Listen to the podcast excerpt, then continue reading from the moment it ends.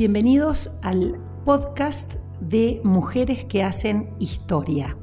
La idea de este podcast es reflexionar o, traer a la, luz aquellas mujeres que permanecieron un poquito invisibilizadas, que se las conoce poco en la historia, en la actualidad, pero que en su, en su época y en su entorno fueron muy reconocidas.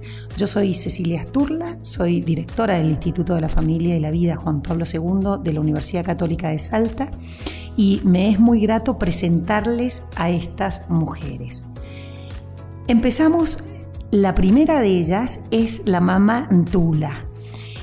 Vamos a comenzar este ciclo en Radio Santa Teresa de Ucasal con la inspiración y el anhelo también de mantener viva la obra de mujeres que participan o participaron activamente en la vida de la Iglesia, transformando la vida de los excluidos, llegando a las periferias de la humanidad en el marco del mes de la mujer que ya pasó, pero con la idea de rescatar a estas mujeres, vamos a entonces hablar de María Antonia de Paz y Figueroa, más conocida como Mama Antula.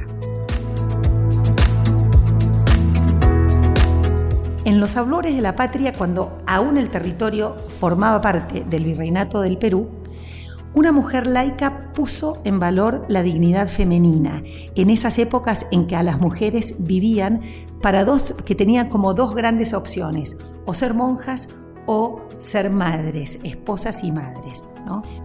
Por lo general, la mayoría de las mujeres, como también la mayoría de la población, no leían ni escribían y les estaba vedada toda actuación social independiente respecto de un hombre. En, este sentido, Mamantula desafió las convenciones de la sociedad colonial.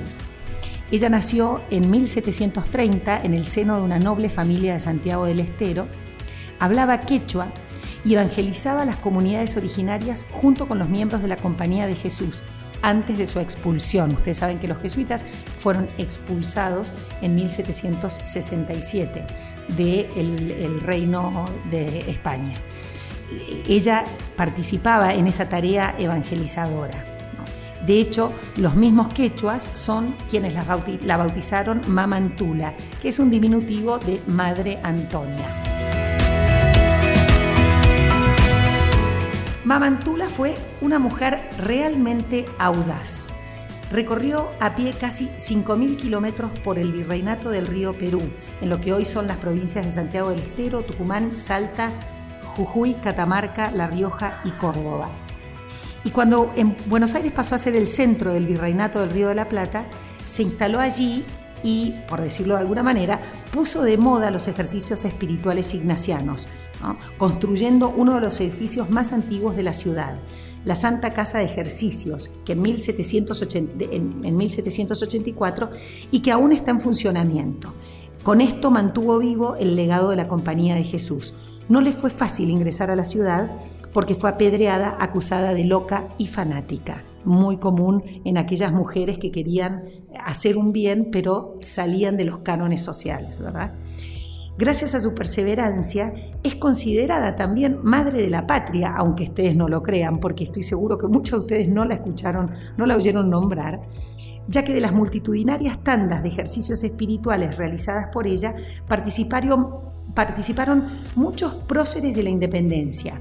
Algunos son Manuel Belgrano, Miguel de Ascuénaga y hasta el virrey Santiago de Liniers. Se dice que ningún sacerdote era ordenado sin el visto bueno de la mamá Tula. Ella decía, la paciencia es buena, pero mejor es la perseverancia. Su tarea implicó un fuerte impacto social, enseñó a leer y a escribir, protegía a las mujeres sin casa y cuidaba a los niños abandonados, alimentándolos, vistiéndolos, dándoles un hogar y bautizándolos con el apellido San José.